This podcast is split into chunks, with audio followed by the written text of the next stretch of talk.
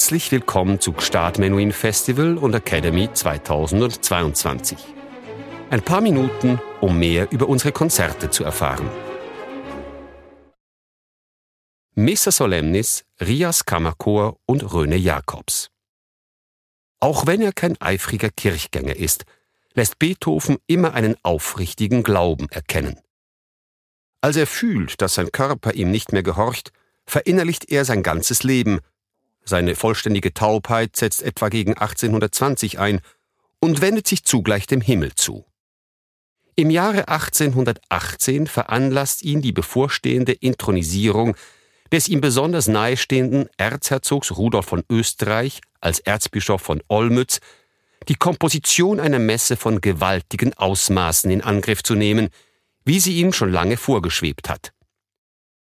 Sein schlechter Gesundheitszustand, aber auch sein hoher künstlerischer Anspruch hindern ihn daran, diese Missa Solemnis rechtzeitig zu vollenden.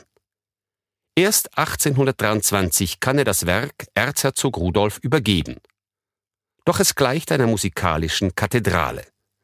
Denn Beethoven war vor allem bemüht, das Erbe von Bach und mehr noch von Händel anzutreten, den er als den größten Komponisten aller Zeiten ansah. Dargeboten wird dieses Gipfelwerk der sakralen Musik von einem der weltweit besten Chöre, dem Rias Kammerchor Berlin, der 1948 von der amerikanischen Besatzungsmacht gegründet wurde, um das Programm des deutschsprachigen Senders zu ergänzen und der seit den 2000er Jahren auch alte Musik aufführt. Vom hervorragenden Freiburger Barockorchester, das auf historischen Instrumenten spielt, und dem Dirigenten Röne Jakobs, einem Wegbereiter der historischen Aufführungspraxis. Der belgische Musiker, der zwei Jahre vor dem Kammerchor das Licht der Welt erblickt, wird Schüler von Alfred Deller, der damals Pionierarbeit leistet und entwickelt sich seinerseits zu einem der besten Countertenöre seiner Zeit. Er gründet 1977 sein eigenes Ensemble, das Concerto Vocale, mit dem er die Aufführung zahlreicher alter Meisterwerke revolutioniert. Als Lehrer an der Schola Cantorum in Basel und dann als Dirigent beim Centre de Musique Baroque in Versailles nimmt er zeitlich uns näherliegende Werke in sein Repertoire auf. Davon zeugen seine wunderbaren Interpretationen von Mozarts italienischen Opern.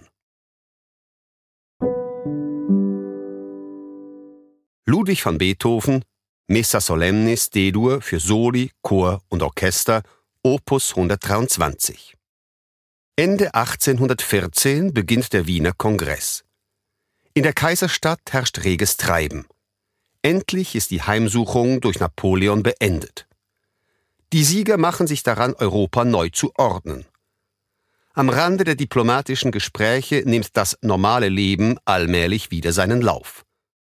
Während Beethovens Musik vordergründig als die eines großen Patrioten gefeiert wird, gibt die Mehrheit der Wiener der Leichtigkeit Rossinis den Vorzug und betrauert offen den Tod Mozarts. Das neue Europa, das nun am Horizont erscheint, ist jedoch alles andere als fröhlich. Ganz im Geiste des Kanzlers Metternich stehen die Zeichen auf Reaktion. Man will das revolutionäre Gesindel, diese missliche Begleiterscheinung vergangener Tage, ausrotten. Die Polizei kennt Beethovens Sympathie für freigeistiges Gedankengut und so gerät er durch die Zensur unter immer stärker werdenden Druck. Dies ist nicht sonderlich hilfreich, wenn es darum geht, auf die Pfade der Inspiration zurückzufinden. Die Jahre 1816 und 1817 sind von Krankheit geprägt. Beethoven denkt an Selbstmord. Doch seine außergewöhnliche Charakterstärke bewahrt ihn erneut vor dem Abgrund und ermöglicht ihm gar, während dieser Durststrecke einige seltene Meisterwerke zu kreieren. Die Cellosonaten Nummer 4 und Nummer 5, die er Marie Erdödy widmet, und seinen einzigen Liederzyklus an die ferne Geliebte. Wie um sich besser am Leben festhalten zu können, wendet er sich dem Göttlichen zu. Heute würde man von einer spirituellen Krise sprechen. Als bodenständiger und unabhängiger Geist geht es ihm allerdings nicht darum, durch Mystifizierungen dem Diesseits zu entfliehen, sondern, ganz im Gegenteil, die letzten ihm verbleibenden Möglichkeiten auszuloten, da seine Gesundheit sich spürbar verschlechtert.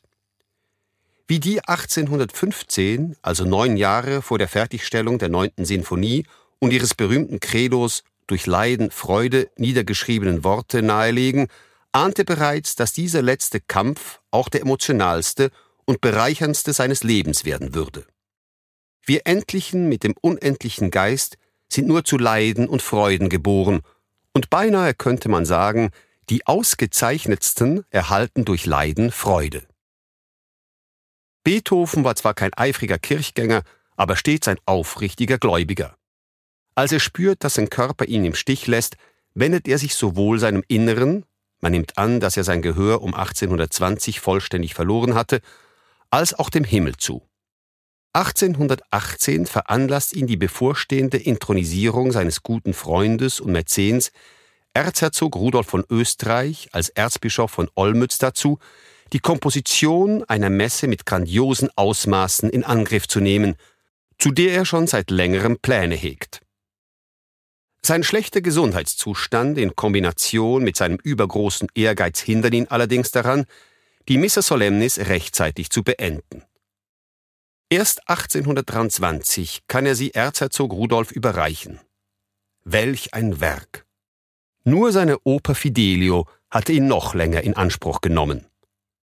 Beethoven war es unter anderem wichtig, sich der Tonkunst Bachs und vor allem Händels anzunähern, den er für den größten Komponisten aller Zeiten hält. Das Werk nach dem Oratorium Christus am Ölberg 1801 und der Messe in C-Dur 1807 Erst sein dritter Abstecher ins geistliche Repertoire wird dem Erzherzog am 19. März 1823, fast auf den Tag genau drei Jahre nach seiner Intronisierung, übergeben. Beethoven schrieb das Werk in fünf Jahren harter Arbeit, überwiegend während der Sommermonate in einem Vorort von Wien.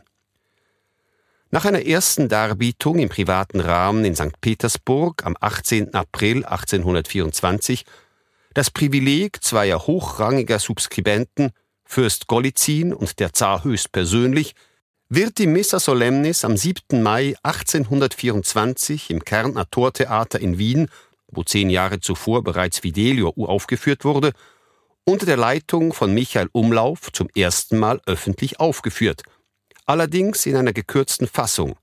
Kyrie, Credo und Agnus Dei, da es sich um ein Konzert handelt, und es zu jener Zeit verboten ist, religiöse Werke in einem säkularen Rahmen darzubieten.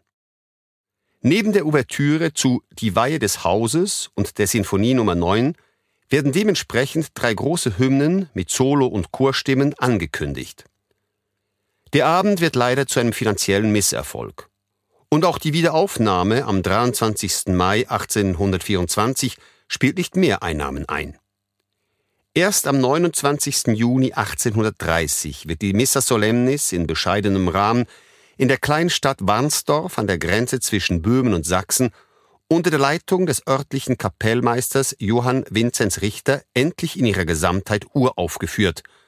Wahrscheinlich dank der ersten Schott-Ausgabe, die im April 1827 in Mainz erschienen war. Da war der Komponist bereits seit etwas mehr als drei Jahren tot. Beethoven ist inzwischen vollständig taub. Und so fällt es ihm nicht nur immer schwerer, sich musikalisch zu betätigen, man denke nur an die berühmt gewordene Episode, da er anlässlich der Uraufführung seiner neunten Sinfonie nicht einmal mehr den frenetischen Beifall des Publikums hören kann, sondern er ist auch kaum noch in der Lage, ein Gespräch zu führen. Also schreibt er.